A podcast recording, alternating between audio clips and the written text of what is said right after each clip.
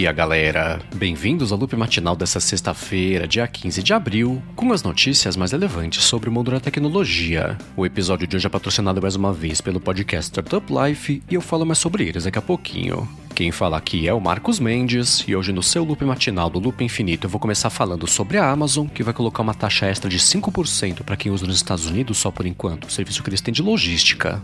A Amazon falou que ela está fazendo isso por conta do aumento da inflação no país e também do combustível, né, que está quase 50% mais caro aí desde o finalzinho do ano passado, mas argumentou que esse aumento vai ser menor do que a concorrência tipo FedEx e UPS. Ela disse que na prática isso vai representar um aumento de mais ou menos 28 centavos aí por produto transportado por meio da logística da companhia e é 28 de abril que vai começar a valer essa nova taxa no país. E enquanto isso aqui no Brasil, a Samsung falou que vai lançar em maio por 7 mil reais aquele projetor Freestyle que ela anunciou na CS, que é bem interessante, que projeta uma tela de até 100 polegadas na parede do usuário, ou no teto, né, onde ele quiser na verdade. O legal do Freestyle é que ele oferece um som de 360 graus e pode ser colocado no soquete da lâmpada da casa do usuário, e tem um sistema bem bacana também, que projeta a imagem reta, mesmo lá se estiver meio torto em relação a onde está projetando. A parte chata é que por 7 mil reais o preço acabou assustando bastante o pessoal, que estava esperando uma coisa mais barata, né? considerando que ele custa mais ou menos uns 900 dólares lá nos Estados Unidos, mas ainda assim, mais para saber sobre ele, que vai chegar em maio aqui do país, tem link aqui na descrição. Bom, e agora eu vou falar sobre o Fortnite, que confirmou que fez uma parceria com o Coachella, que é o festival que está começando hoje na Califórnia. Aí, como resultado dessa parceria, o Fortnite vai ganhar nos próximos dias uns skins temáticos lá do festival e a rádio também, né? Vai tocar as músicas lá dos artistas do line-up. Aí, sobre os skins que vão chegar no jogo, a Epic falou que eles vão ser liberados em dois pacotes e pintou já primeiro aí no Fortnite na noite de ontem. Agora, ainda sobre o mundo dos jogos, tem um jogo novo feito pela Niantic, que chama um aplicativo, na verdade, chamado Peridot. A premissa desse app é que tem os bichinhos míticos aí pelo mundo, né, que são os Peridots, e você tem que cuidar de um deles aí, para evitar que eles sejam extintos. Na prática, a dinâmica do app lembra bastante os bichinhos virtuais que foram sucesso nos anos 90. Você tinha que cuidar, né? Tinha que brincar também impedir que o bichinho morresse, e a Niantic falou que vai ser um lançamento limitado em alguns países só que vai pintar aí nas próximas semanas. E ainda aqui do mundo de aplicativos, o Google lançou na App Store. Até estava meio secreto o lançamento, né? Não estava listado na busca oficial, um aplicativo chamado Switch to Android. Aí, como o nome do próprio aplicativo indica, ele serve para facilitar a vida do usuário que comprou um telefone Android e quer migrar os dados que ele tem lá a partir do dispositivo iOS. Ele é o oposto né, do que a Apple lançou faz um tempo na Play Store, lá, aquele aplicativo Move to iOS. Na descrição do aplicativo ele promete facilitar a vida do usuário transferindo as fotos do aparelho, os vídeos também, os contatos, né, calendário e coisa desse tipo. E caso você queira saber mais sobre o Switch to Android, tem link aqui na descrição.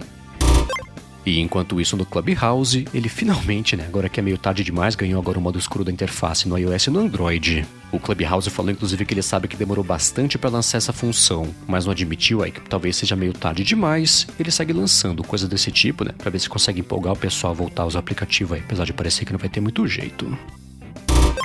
Bom, a seguir eu vou falar sobre o teste que o TikTok está fazendo com dislikes lá nos comentários da plataforma, mas antes disso eu vou tirar um minuto aqui do episódio para agradecer o Startup Life pelo patrocínio aqui mais uma vez no podcast. O Startup Life é um podcast que deixa você por dentro de tudo sobre negócios, tecnologia e inovação e traz também as principais novidades do mercado de startups aqui no Brasil e também no exterior. Ao longo de mais de um ano e meio no ar, eles entrevistaram pessoas de empresas de destaque tipo Magazine Luiza, Banco Inter também e o Nubank e uma galera importante, né? Então Paulo Silveira da Alura, Guga Mafra também, Tito Guzmão da Warren e Gustavo Goldschmidt, super player também do podcast A Virada. O Startup Life publica episódios novos toda sexta-feira. Eles recebem hoje o Pedro Vergertner, que é cofundador da Ace Startups, e o Pedro Carneiro também, que é partner da Ace, para falar tudo sobre a maior aceleradora daqui do país. Então não perde, que o episódio vai ficar bacana. Para assinar o podcast, você procura por Startup Life no seu aplicativo favorito de podcasts ou pega o link que eles fizeram direto aqui para você que escuta o Loop Matinal na descrição aqui do episódio. Muitíssimo obrigado ao Startup Life pelo patrocínio contínuo aqui do Loop Matinal. Bom, vamos lá. O TikTok falou que ele está trabalhando numa função, tá testando na verdade uma função, que é um botão de dislike que vai começar a aparecer ao lado de cada comentário, mas é meio estranho o comportamento da ferramenta. Eles falaram que ao contrário do like num comentário, por exemplo, quando você tocar no botão de dislike, a pessoa que fez o comentário não vai ficar sabendo que ele recebeu um dislike e não vai ter também um placar, né, para mostrar lá que tem muita gente que pode não estar tá gostando daquele comentário. Então, na prática, parece que esse botão, que é só um teste por enquanto, né? poucas pessoas estão tendo acesso. Vai ser só um jeito da pessoa meio que desabafar e que não gostou daquele comentário, jogar pro universo que aquele comentário não foi bacana, mas claro, né? Que pode ser que no futuro isso ajude as ferramentas do TikTok de, por exemplo, identificar automaticamente conteúdos abusivos para conseguir funcionar melhor. E ainda que de plataformas sociais, o site Reddit anunciou que a partir de agora vai começar a indexar os comentários também que são publicados por lá para poder mostrar esses resultados de busca, né? Melhorar a pesquisa da plataforma. Então agora na pesquisa do Reddit, além de posts, comunidades e pessoas, vai ter comentários também que a galera vai conseguir filtrar os resultados. Isso eles esperam, né? Que aumente bastante aí a assertividade para pessoa conseguir encontrar o que ela tá procurando. O Reddit falou também que a partir de agora no site, a ordenação lá dos resultados de busca vai começar a acontecer com base na quantidade de interações que cada conteúdo recebeu e também, né, para saber mais sobre essa mudança aí tem link aqui na descrição. Bom, e seguindo aqui com as notícias de redes sociais, reapareceu ontem no Twitter lá o Elon Musk. Ele começou o dia falando que ele tinha feito uma oferta para comprar a empresa por 43 bilhões de dólares, a 54 dólares e 20 centavos lá pro papel, o que é uma piada, né? Criadora da piadinha do 420 lá, que tem a ver com maconha. Ele ensinou também que se o Twitter não aceitar essa oferta, ele vai vender os papéis todos aí que ele comprou da companhia nas últimas semanas. Isso, claro, né? Que é uma ameaça aí de conseguir, na verdade, manipular de novo o preço das ações agora para elas caírem. O Musk disse que ele fez essa oferta porque ele concluiu que ele sabe o que o Twitter precisa fazer para poder atingir todo o potencial aí que ele tem, mas ainda assim, né, para que isso aconteça, ele tem que parar de ser listado na bolsa de valores, tem que voltar a ser uma empresa privada. Já o Twitter falou que ele recebeu essa proposta, encaminhou para o conselho administrativo para o pessoal estudar com cuidado aí o que o Musk está propondo, o que é claro, né, que foi um cutucão pro fato do Musk ter feito parte por só umas horas, na verdade, do conselho administrativo da empresa. Já a reação disso no Wall ontem foi que o Twitter abriu uma alta de 6%, mas foi caindo aí conforme o dia foi evoluindo, mas é aquela coisa, né? Por todos os efeitos, agora o Twitter deve dar uma resposta aí se ele quer ou não vender a empresa pelo Musk.